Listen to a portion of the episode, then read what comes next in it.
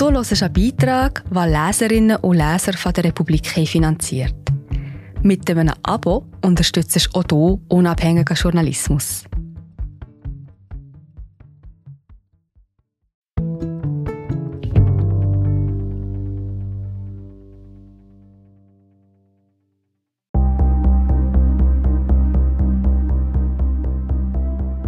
Kaum ein Land ist so gespalten, kaum eines so dicht bevölkert wie Malta. Die Folge? Geschichten brauchen wenig Wahrheit, um als Gerücht die Runde zu machen. Und alle passen aufeinander auf. Mit Ratschlägen, Schulterklopfen und Drohungen. Mord auf Malta, die Aufpasser. Von Nina Fagahi, Ariel Hauptmeier, Tim Röhn und gelesen von Silke Grunwald. An einem Dienstagmittag wird ein enger Mitarbeiter des Premierministers der Republik ein manipuliertes Dokument überreichen. Aber dazu später. Kapitel 12 Jonathan Ferris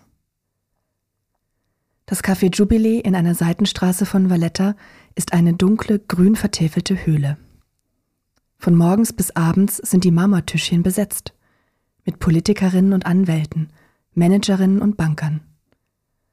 Im Jubilee trinkt die Elite der Insel Kaffee oder Härteres. Wer sich hier verabredet, will gesehen werden.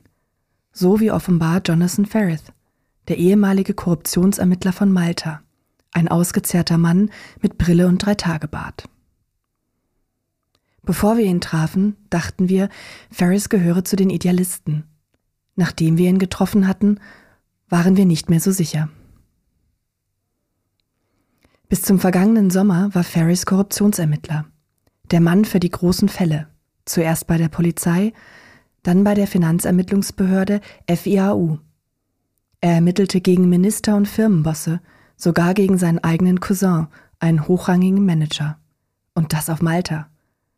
Spätestens seitdem galt Ferris als harter Hund. Am 20. April veröffentlicht Daphne Caruana Galizia ihre größte Sensation – das mutmaßliche Schwarzgeldkonto der First Lady. Kurz danach stellen Ferris Vorgesetzte ihn kalt. Mitte Juni erhält er die Kündigung. Offiziell, weil er die Probezeit nach dem Wechsel von der Polizei zur FIAU nicht bestanden hat. Für Ferris ist klar, es gibt einen Zusammenhang.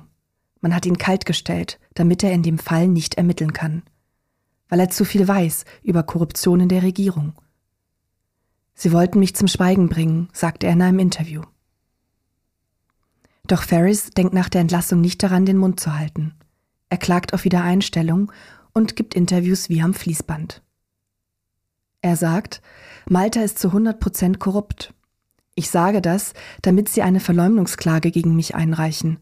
Dann muss das Gericht meine Geheimhaltungspflicht aufheben, damit ich mich verteidigen kann. Und dann werde ich Ihnen ins Gesicht schleudern, was ich weiß. Noch darf er nicht auspacken. Das verbietet ihm die Geheimhaltungsklausel. Andernfalls drohen ihm fünf Jahre Haft und eine Buße von 100.000 Euro. Also beantragt er beim Generalstaatsanwalt, man möge ihm offiziell den Status eines Whistleblowers zubilligen. Ende März lehnt die Regierung sein Gesuch ab. Nein, er solle kein Whistleblower sein. Er möge sein Wissen bitte für sich behalten. Ich knicke von niemandem ein, tobt Ferris in einem Interview und warnt, ihr könnt davonlaufen, aber ihr könnt euch nicht verstecken. Nach dem Mord an Daphne Caruana Galizia geht Ferris eines Nachts mit seinem Hund spazieren, als ihm ein Auto ohne Licht folgt. Er sagt, er fürchte um sein Leben und gibt einige Tage vor unserem Gespräch der BBC ein Interview. Ab sofort trage er eine Waffe. Die Frage ist, Warum erzählt er das in aller Öffentlichkeit? Denn damit gefährdet er sich. Wer sich ernsthaft schützen will, steckt die Pistole in das Schulterholster und schweigt und vertraut darauf, im Ernstfall schneller zu ziehen. Weiß der Gegner, dass ich bewaffnet bin, wird er vorsichtiger agieren und mich aus dem Hinterhalt erledigen. Stimmt das mit der Waffe überhaupt? Gerade sagt Ferris, die sollten aufpassen, wenn sie mich bedrohen. Die wissen, wo ich wohne, aber ich weiß auch, wo die wohnen. Ich habe Eltern, aber auch die haben Eltern. Ich habe Kinder, aber auch die haben Kinder. Wer die? Statt einer Antwort kneift Ferris die Augen zusammen und nickt leicht. Dann sagt er, in Malta heißt es Auge um Auge, Zahn um Zahn. Könnten Sie uns Ihre Pistole zeigen? Irritiert schaut er uns an und sagt, ich habe sie nicht dabei. Verblüfft, beim Wort genommen zu werden. In diesem Land der Showmoves und Gerüchte. Wo es auf Fakt. Wir sind gerade wieder da. Hallo, ich bin Marie José, Wissenschaftsjournalistin bei der Republik. Und ich tue dich hier kurz stören. Mir gefällt bei der Republik, dass sie vertiefen. Es sind mehrheitlich Geschichten, die auf Hintergrund eingehen. Für das Lesen oder Hören, beim Joggen, beim Kochen oder wie man noch einen langen Tag vor dem Computer einfach möchte die Augen zutun. Wir sind werbefrei und nur von unseren Leserinnen und Lesern finanziert. Unter republik.ch slash hallo kannst du auch hier ein Abo lösen. So, und das war es auch schon mit der Störung.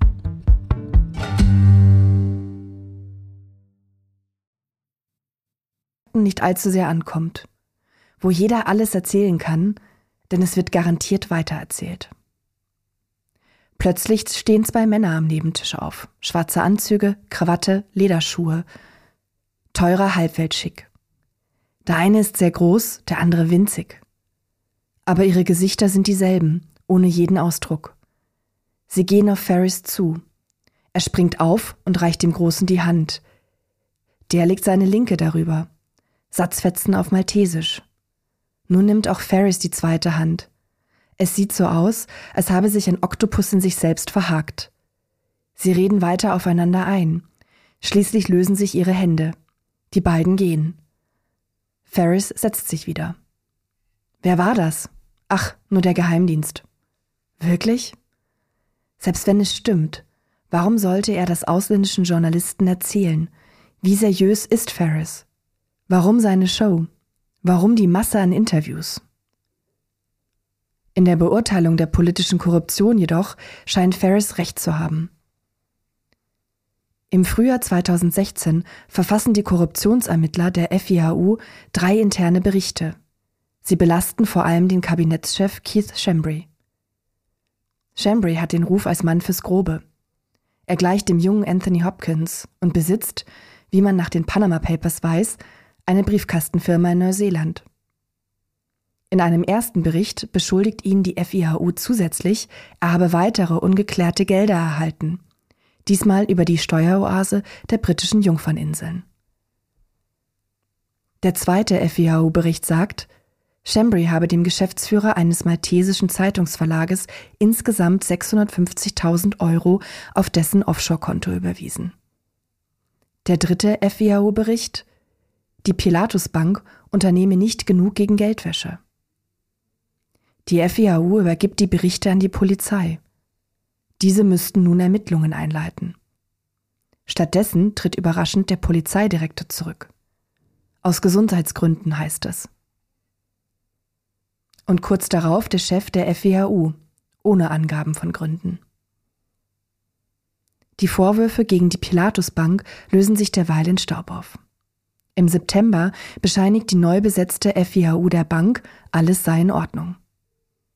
Im Jahr darauf, im Frühling 2017, spielt jemand der Presse die drei Berichte zu.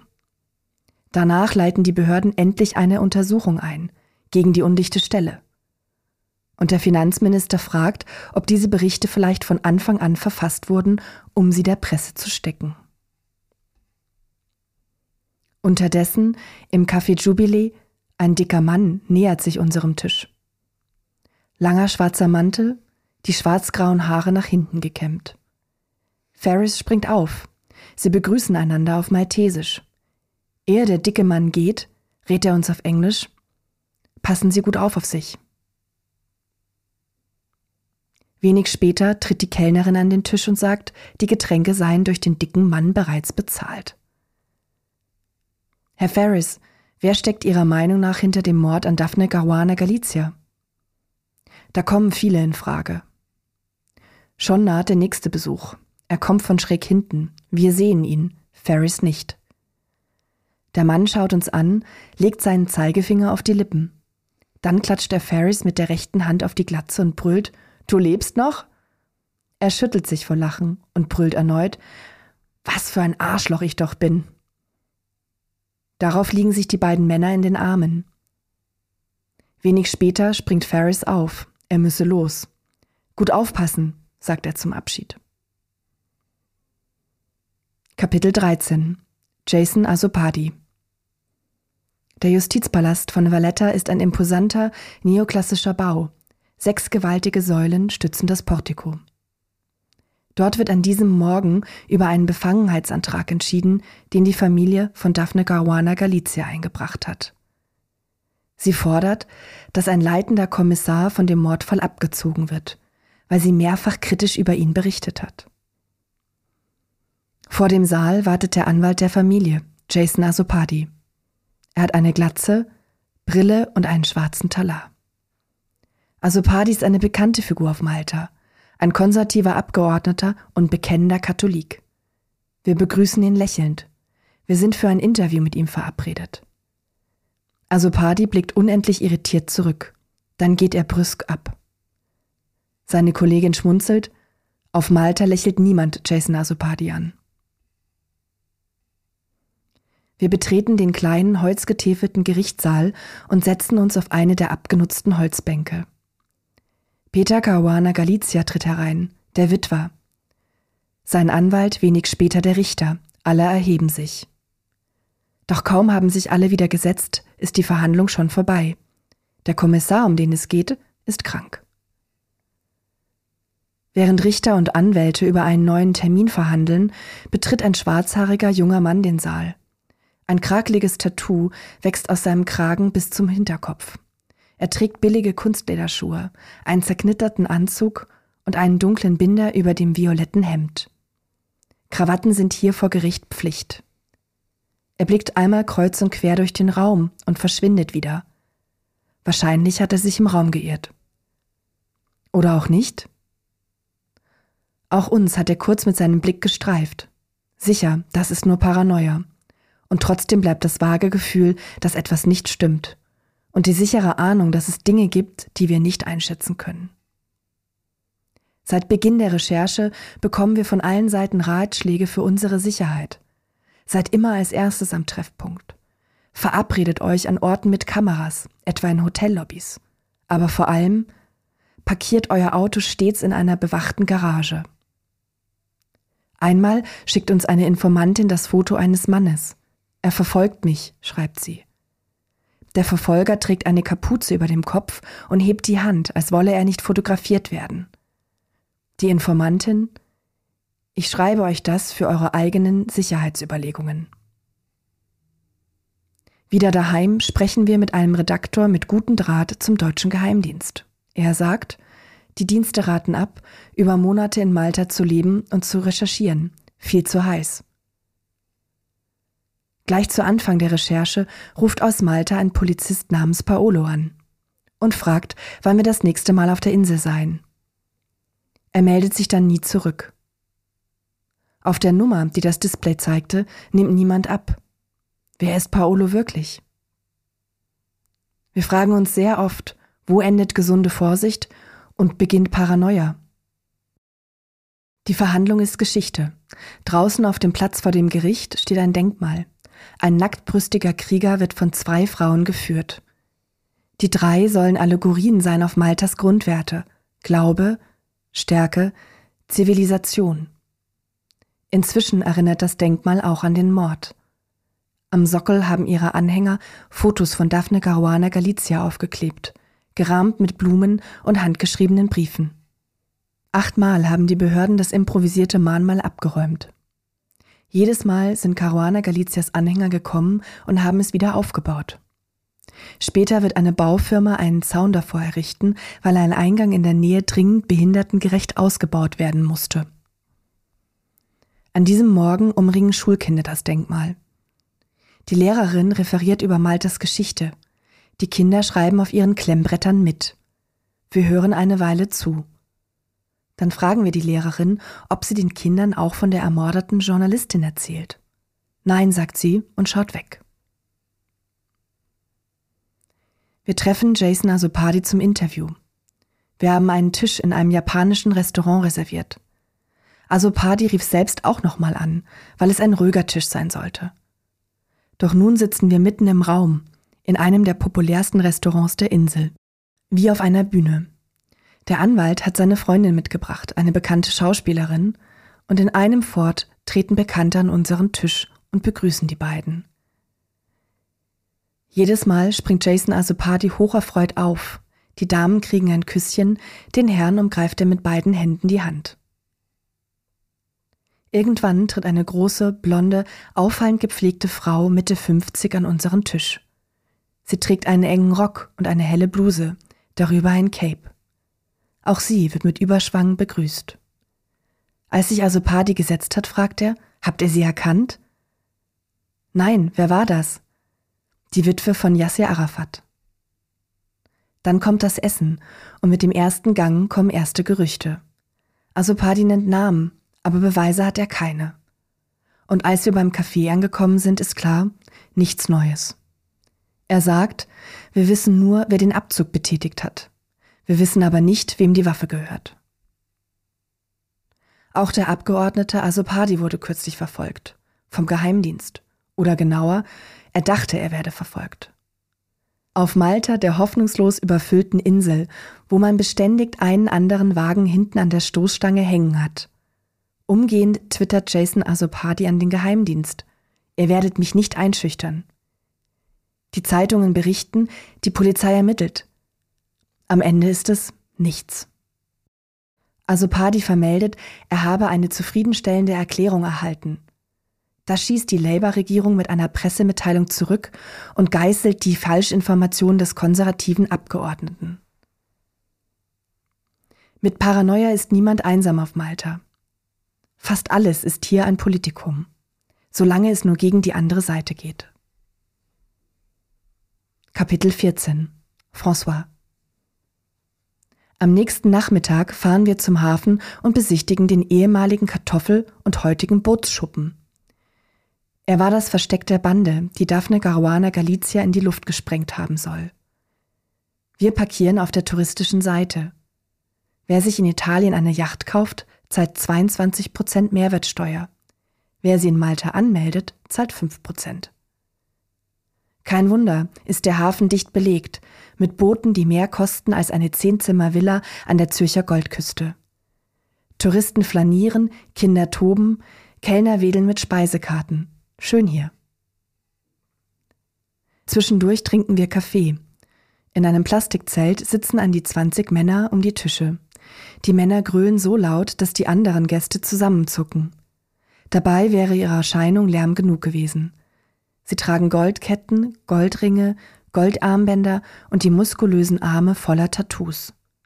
Ein Kellner bringt einen Schokokuchen, auf dem eine Wunderkerze brennt, und stimmt Happy Birthday an. Keiner singt mit. Später wechseln wir in den Industrieteil des Hafens.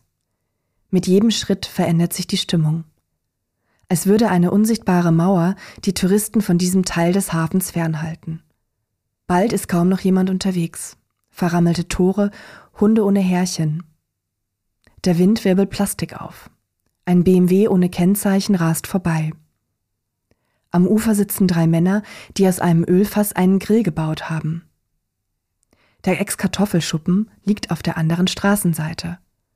Eine Reihe von braunen, rostigen Wellblechbaracken, deren Wände aus Eisenstäben bestehen. Man kann hindurchsehen bis aufs Wasser. Eine Gittertür steht offen. Wir geben dem Zufall eine Chance. Drinnen finden sich Holzboote, Werkzeuge, Ölfässer, Altreifen, Pappkartons. Das ist alles. Aber nicht ganz. Hinten, am Ende des Lagers, steht jemand neben einem Motorroller und spricht in sein Telefon. Wir gehen hin, warten, bis er fertig ist und stellen uns vor, dass wir zum Mord recherchieren. George DiGiorgio, einer der mutmaßlichen Täter, wurde ja genau hier gefasst. Kannten Sie ihn? Was? entfährt es ihm. Der Mann hat kurzes braunes Haar, trägt eine dünne Daunenjacke und hat schon durch zwei simple Sätze die Fassung verloren. Er sagt, ich muss jetzt los. Wie heißen Sie? François, ich muss jetzt wirklich los. Wohin? Er zieht seinen Helm auf und setzt sich auf seinen Roller. Nach Mailand. Jetzt? Sofort? Mein Flug geht in anderthalb Stunden. Wir würden Sie gern wieder treffen. Können wir uns verabreden? Er diktiert uns seine Nummer. Aber Sie dürfen meinen Namen nicht schreiben. Ich habe drei Kinder. Und weg ist er. Wir haben versucht, ihn zu erreichen, wieder und wieder. Per Anruf und per SMS. Er hat nicht reagiert. Kapitel 15 William Borg Ein lauwarmer Samstagmorgen in der Nähe der Touristenstadt St. Julians. Kinder spielen auf kleinen Kunstrasenfeldern Fußball. Die Eltern sehen von Bierbänken am Rand zu. Wirtschaftsminister Christian Cardona nippt an einem Glas Weißwein. Ein paar Meter weiter sitzt der Sohn eines ehemaligen Premierministers. Malta, das Dorf.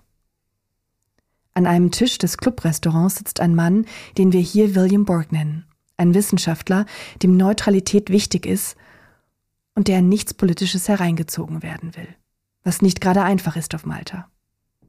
Borg, selbst auf Malta gibt es kein Schwarz oder Weiß. Für mich ist das Bild grau. Republik? Waren Guarana Galicias Enthüllungen wichtig für die Insel? Borg? Sehr wichtig, keine Frage. Aber manchmal hat sie Menschen geschält wie eine Banane. Sie hat sie entblößt. Manchmal wiederholte sie einfach nur Klatsch und hat damit ihre eigene gute Arbeit untergraben. Republik? Was sind die Auswirkungen des Mordes? Borg? Komplex.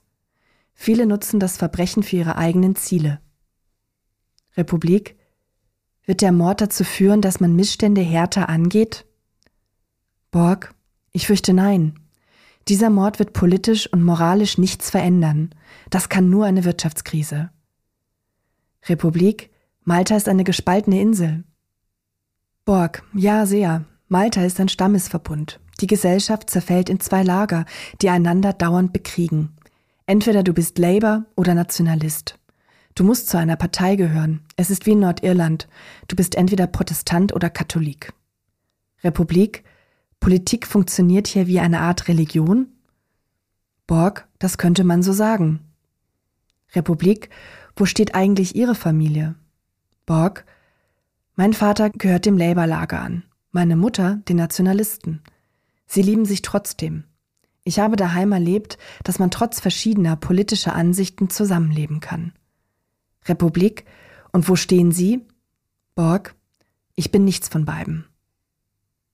Als wir gehen, steht vor dem Eingang ein schwarz-weißer Rolls-Royce mit eingeschaltetem Warnblinklicht. Er gehört einem der bekanntesten Gastronomen der Insel. Wirtschaftsminister Chris Cardona ist noch immer da. Er raucht, trinkt und redet. Kapitel 16 Dom Mintoff Die Spaltung Maltas in zwei verfeindete Clans ist alt. Doch ein Mann hat sie nach Kräften befördert. Dom Mintoff, der Sozialist, der Labour-Premierminister, der Gaddafi-Freund. Er schraubt die Temperatur dann nochmal richtig hoch und greift Anfang der 1980er Jahre die mächtigste Organisation der Insel frontal an, die katholische Kirche und bringt damit auch eine junge Katholikin namens Daphne Caruana Galizia gegen sich auf. Sie wird ihn hassen bis zu seinem Ende. Dominik Dom Mintoff ist Sohn eines Schiffkochs, in Oxford ausgebildeter Architekt, ein feuriger Redner und listiger Taktiker, berüchtigt unter anderem dafür, in langen Sitzungen einfach aufzustehen und zu gehen. In den 1950er Jahren ist er einmal kurz Premierminister. 1971 zieht er ein zweites Mal in die Auberge de Castille ein. Eines seiner Ziele, die Macht des Klerus zu brechen. Eine seiner Parolen, Christus ja, Christen nein. Denn er ist ja selbst Katholik, wie fast alle Malteser. Einer, wohlgemerkt, gegen den der Erzbischof von Malta bereits in den 1960er Jahren wegen seiner kirchenfeindlichen Tiraden ein Interdikt erlassen hat. Wer Labour wählt, begeht eine Todsünde, schärfen Pfarrer ihren Gläubigen in jenen Jahren ein. Das Christentum ist alt auf Malta. Es stimmt zwar nicht, dass der Apostel Paulus im Jahr 60 als Gefangener auf dem Weg nach Rom drei Monate lang in einer Grotte auf Malta lebte, über Jahrhunderte wurde ein Kapitel aus der Apostelgeschichte falsch gelesen. Erst im Jahr 1987 entdeckt ein deutscher Theologe den Irrtum. Katholisch ist die Insel trotzdem seit einer halben Ewigkeit. Und dann kommen die Malteserritter. Zunächst beschwert sich ein Kundschafter des Johanniterordens, Malta ist nichts weiter als ein Felsen. Doch Kaiser Karl V., so geht die Legende, nur einen einzigen Falken pro Jahr als Zins verlangt, nimmt der Ritterorden 1530 die steinige Insel als Trostpreis, nachdem er von den Osmanen aus Rhodos vertrieben worden war. Und beginnt sie auszubauen, zu einer steinernen Festung und zu einer geistigen Festung des Katholizismus, zu einem petrifizierten Fortposten Roms. Nur zweimal sind die Katholiken auf der Raubritterinsel in Gefahr, 1565, als eine osmanische Armada vor den Toren liegt und 1798, als Napoleon auf seinem Weg nach Ägypten eine antiklerikale Administration hinterlässt. Beim ersten Mal wird der Feind durch Rittermut und Seuchen vertrieben. Beim zweiten Mal rufen Klerus und Adel die Engländer zu Hilfe. Die Royal Navy segelt heran, vertreibt die Franzosen und die Geistlichkeit lässt danach in der Verfassung verankern, dass die römisch-katholische Kirche die höchste lehramtliche Autorität in Fragen von Gut und Böse habe. In Kindergärten, Schulen und Krankenhäusern hat der Klerus Zugriff auf die Seelen der Menschen. Wirtschaftlich das Sagen hat er ohnehin. Fast 400 Kirchen stehen auf der kleinen Insel. Das ergibt eine höhere Kirchendichte als in Rom. Und die katholischen Malteser beten in ihnen zu Allah, zu Gott. Auftritt Dom Mintoff. 1978 paukt er ein Hochschulgesetz durch, das die theologische Fakultät aus dem Weg fegen soll. Trotz 34.000 Protestunterschriften. Na und? Die Universität ist für ihn ohnehin nur eine Mätresse der Jesuiten, wie er es nennt.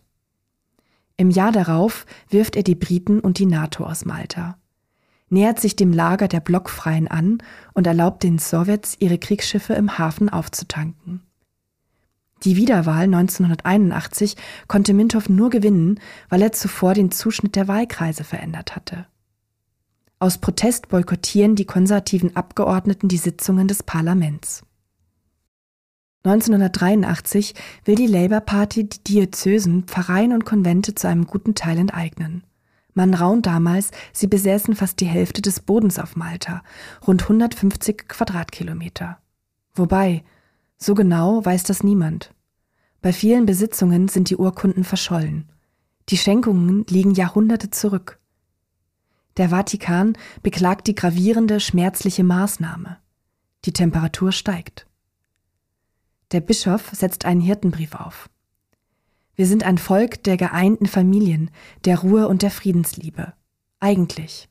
Aber wir sehen den zunehmenden Hass zwischen Menschen unterschiedlicher politischer Denkweise. Dies führt schon in vielen Fällen zu heftigen Gewaltakten. Mintoff verbietet dem Bischof, öffentliche Schulen und Gefängnisse zu besuchen. Nun macht sich Dom Mintoff daran, die katholischen Privatschulen ausbluten zu lassen, indem er ihnen verbietet, Schulgebühren zu erheben. Seine Begründung? Den Elitismus zu beenden. Sie dürfen gern weiter unterrichten, aber bitteschön kostenlos. Die Kirche verlangt staatliche Zuschüsse. Mintoff entgegnet, erst wenn ihr eure Besitzverhältnisse offenlegt. Das Fass läuft über. Eltern, Geistliche und die nationalistische Partei gehen auf die Straße, der Oppositionsführer schwört, seine Kinder auf unlizenzierte Kirchenschulen zu schicken. Das ist der Moment, in dem auch Daphne Caruana Galizia politisiert wird. Sie ist 19 Jahre alt, als sie bei einem Protestmarsch festgenommen wird. Auch sie hat eine katholische Privatschule besucht. Zwei Tage lang wird sie in einer Zelle eingesperrt, ehe ein Polizist sie zwingt, ein vorformuliertes Geständnis zu unterschreiben. So jedenfalls stellt sie es dar. 2012 stirbt Dom Mintoff im Alter von 96 Jahren. Für seine Bewunderer war er der Vater des modernen säkulären Staates. Für seine Feinde war er ein Tyrann. Auf der Insel mit den zwei Wahrheiten. Kapitel 17 Glenn Beddingfield Wir sind soweit. An einem Dienstagmittag wird uns ein enger Mitarbeiter des Premierministers ein manipuliertes Dokument überreichen. Wir nehmen den Aufzug vom Hafen in die Altstadt von Valletta und gehen zur Herberge der kastilischen Ritter, so der Name des Amtssitzes des Premierministers. Der Blick von dort ist erstklassig, das Blau des Meeres, das Weiß der Yachten.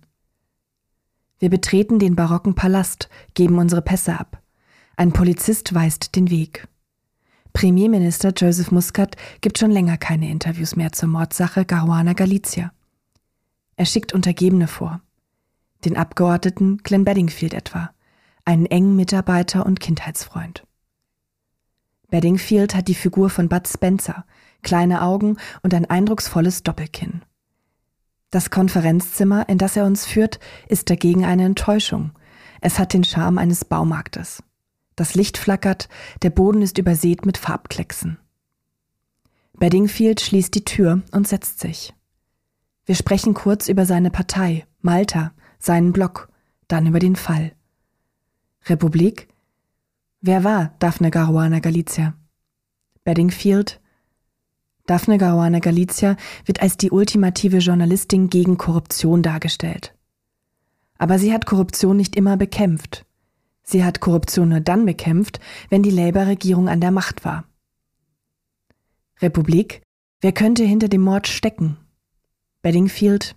Sie hat über viele Leute geschrieben und hat über eine Menge Leute gelogen. Wir Politiker bekommen einen Schlag und noch einen Schlag. Wenn man uns beschuldigt, wehren wir uns. Aber sie schrieb auch über Menschen, die keine Politiker sind, die nicht mit einer öffentlichen Stellungnahme antworten. Sondern mit einer Bombe, will er offenbar sagen. Wir sprechen über Caruana Galicias größte Story, die in Malta Neuwahlen auslöste. Das angebliche Schwarzgeldkonto der First Lady. Bedingfield hebt die Stimme, er wedelt mit den Armen. Er sagt, es gibt nur Vorwürfe, Behauptungen. Ich könnte genauso gut behaupten, dass die einen bestimmten Artikel nur deshalb geschrieben haben, weil man sie bestochen hat. Ich mache eine Anschuldigung, aber wo ist der Beweis? Bedingfield hat sich warm geredet. Man muss sie nicht darauf ansprechen, dass Caruana Galicias Söhne Malta als Mafiastaat bezeichnet haben. Er kommt von selbst darauf. Bedingfield, wir sind kein Mafiastaat. Erst gestern habe ich Nachrichten im italienischen Fernsehen gesehen. Zwei Bürgermeister wurden wegen Verbindungen zur Mafia festgenommen. Sie hatten zudem Verbindungen nach Deutschland. Hat irgendwer gesagt, Italien sei ein Mafiastaat oder Deutschland? Nein. Und Malta ist es auch nicht. Ich weise solche Behauptungen entschieden zurück. Dann schwenkt er plötzlich auf sich. Er sagt, seit ich erwachsen bin, lebe ich in Angst. Ich habe nie eine Waffe getragen. Republik, Sie wurden bedroht? Beddingfield, oft. Man drohte mir mit Bomben. Ich erhielt anonyme Briefe, anonyme Anrufe. Republik? Klingt aber doch nach Mafiastaat. Er zieht die Augenbrauen hoch und sagt, die Malteser sind zuversichtlich, dass es mit dem Land bergauf geht. Was ihnen wirklich wichtig ist, ist die Verbesserung ihres Lebensstandards. Republik, wenn sich eine Gesellschaft nicht für den Mord an einer Journalistin interessiert, dann er fällt uns ins Wort. Das ist es nicht, was ich gesagt habe. Es interessiert die Gesellschaft durchaus. Aber die Leute wollen mit ihrem Leben weitermachen. Wir fragen, ob es eine Möglichkeit gäbe, den Premierminister Joseph Muscat doch noch zu treffen. Bedingfield erhebt sich von seinem Stuhl. Er verlässt den Raum und kehrt mit einem Mann zurück, der neben Bedingfield so klein und zerbrechlich wirkt wie ein Strohstern neben einem Betonklotz. Kurt Farrugia, sagt er, und reicht uns seine Visitenkarte. Regierungssprecher Malta steht darauf. Ein Gespräch mit dem Premier? Ja, das sollte möglich sein. Danach sagt Farrugia, sein Team habe ein Dossier vorbereitet, in dem die Regierung auf alle wichtigen Kritikpunkte eingehe. Bedingfield bietet an, es zu holen. Wenig später kommt er mit einem Stapel Dokumente zurück und drückt ihn uns in die Hand. Die Audienz ist beendet. Ein paar Stunden später, im Flugzeug, holen wir den Stapel hervor. Rechtsstaatlichkeit in Malta steht auf dem Deckblatt. Wir blättern es durch und sind verblüfft. Soll das das Dossier sein, in dem die Vorwürfe gegen Maltas Regierung entkräftet werden? Es ist das genaue Gegenteil. Eine detaillierte, höchst kenntnisreiche Auflistung von allem, was in Malta schiefläuft. in der Justiz, bei der Polizei, in der Politik. Von Verbindungen nach Aserbaidschan ist die Rede, von mysteriösen Bankgeschäften. Seit wann übergibt ein Regierungssprecher ein derartiges Papier an Journalisten? Will er seine Kündigung? Oder hat sich Bedingfield vergriffen und uns das falsche Dokument gegeben? Nach der Landung schicken wir einem EU-Parlamentarier ein Foto des Deckblatts und fragen, wissen Sie, was das ist? Allerdings, antwortet der. Den Bericht haben Anwälte erstellt für die Familie Caruana Galizia und dann für die Delegation des EU-Parlaments, die Ende November nach Malta flog. Es ist eine einzige Anklage gegen den Mangel an Rechtsstaatlichkeit auf Malta. Er schickt uns das Original. Wir verstehen weiterhin nichts. Warum hat Bedingfield uns Munition gegen die eigene Regierung gegeben? Am nächsten Tag in der Redaktion gehen wir das Papier Absatz für Absatz durch. Der Grund ist eine Abweichung. Warum tragen alle Blätter die Seitennummer 28? Im Original sind die Seiten korrekt nummeriert, von 1 bis 45. Wir gleichen die Seiten ab. Alles ist identisch, nun fast alles. Nur etwas fehlt, ausgerechnet an der Stelle, wo es um die Pilatusbank geht deren Direktor Ali Sadr kürzlich in den USA verhaftet wurde. Über die mehrere Zahlungen an maltesische Minister abgewickelt wurden. Und über die First Lady Michelle Muscat eine Million Dollar aus Aserbaidschan erhalten haben soll. Einzig hier weichen die beiden Dokumente voneinander ab, bei dem Punkt die Pilatusbank und die maltesische Polizei. Im Original geht es an dieser Stelle um drei Personen, Erstens um den Polizeichef von Malta. Zweitens um die Chefjuristin der Pilatusbank. Sie hat die Ermittlungen gegen die Whistleblowerin in Gang gesetzt, die angeblich die Beweise für schwarze Konten der First Lady kopiert hatte. Der Polizeichef habe diese Ermittlung mit untypischem Eifer vorangetrieben, während er gegen die Pilatusbank nie aktiv wurde. Die dritte Person ist die Brücke zwischen den beiden ersten, der Vater der Chefjuristin, der zugleich ein naher Kumpel des Polizeipräsidenten sei. Beide gehören dem gleichen Fußballfanclub an. Es gibt im Regierungssitz jemanden, der sich die Mühe gemacht hat, die Verbindungen zwischen Polizei und Pilatusbank aus dem Dossier zu löschen. Drei Absätze aus 45 Seiten. Warum? Wie bei vielen in Malta bleibt unklar, ob es Pfusch oder Absicht ist. Nachtrag am 15. April 10 Uhr. Gleich nachdem uns die Unstimmigkeit aufgefallen war, haben wir Glenn Bedingfield damit konfrontiert. Er antwortete knapp per SMS, It's a Gov Document. Es ist ein Dokument der Regierung. Weiter äußerte er sich nicht dazu. Inzwischen hat sich herausgestellt, dass im Originaldokument ein Fehler war. Es gibt mindestens zwei John Summit auf Malta. Der John Summit, der im gleichen Fußball-Fanclub ist wie der Polizeichef, ist nicht der Vater der Pilatus-Chefjuristin. Die aus dem Originaldokument gelöschten Passagen waren also fehlerhaft. Der Vorgang bleibt weiter rätselhaft. Warum weist man in der Regierung nicht auf den Fehler hin, sondern übergibt Journalisten ein manipuliertes Dokument? Kapitel 18 Joseph Muscat Wer also hat Daphne Caruana Galizia ermordet? Vor über drei Monaten hatten wir uns an die Recherche gemacht. Unsere erste Spur führte in Richtung der letzten Recherche der Toten, zur Pilatusbank, deren Chef Ali Sartre, der in den USA festgenommen wurde. Die Bank wurde ein halbes Jahr nach dem Regierungswechsel eröffnet, mit Hilfe eines gekauften Passes von Ali Sartre, vermittelt durch eine Schweizer Kanzlei. Pilatus ist eine Bank mit sehr wenigen Kunden, aber brisanten. Die meisten kommen aus einem Land, das dem Premierminister ungesund nahe ist, Aserbaidschan. Andere Kunden sind dem Regierungschef noch näher. Wichtige Minister transferierten über Pilatus ungeklärte Gelder. Die zweite Spur führte direkt in die Regierung. Daphne Caruana Galizia und die Sozialdemokraten waren gnadenlose Feinde. Kein Wunder, sagen die meisten politischen Freunde Caruana Galizias, dasselbe wie ihr Sohn Matthew. Die Leute sagen jetzt, ich hoffe, sie finden den Bastard. Aber wir wissen, wo die Bastarde sitzen. Sie sind in der Regierung. Solche Aussagen sind keine Überraschung. Malta wird nicht von zwei Parteien regiert, sondern von zwei Clans. Das politische Lager wählt fast niemand mit dem Kopf, sondern per Geburt. Beide Lager sind kompromisslos in der Wahl ihrer Mittel. Malta ist ein Land wie in einem traurigen Buch. Es fühlt sich an wie Romeo und Julia, nur ohne Liebesgeschichte. Wie Don Camillo und Pepone, nur ohne Charme. Es ist eine Insel, auf der nur das Wetter warm und nur die Touristen fröhlich sind. Die Atmosphäre unter den Einwohnern beherrschen falsche Loyalität und echtes Misstrauen. Kein Wunder, kursieren Scharen von Gerüchten, die keine Wahrheit brauchen, um Wirkung zu erzielen. Malta war über Jahrhunderte ein Raubritternest, bewohnt von harten Katholiken. Die Sozialdemokraten, lange die Verlierer, haben nach dem Machtwechsel die Tradition nicht gebrochen, sondern Raubrittertum wie Härte mit der Energie von Ausgehungerten perfektioniert. Die Regierung von Joseph Muscat hat die Hürden für den Betrieb einer Steueroase noch einmal drastisch gesenkt. Sie hat den Passhandel eingeführt. Sie hat das Geschäft Richtung Russland verlagert. Und sie hat die Korruption in neue Höhen geschraubt. Mehrere Minister blieben trotz Offshore-Firmen problemlos im Amt.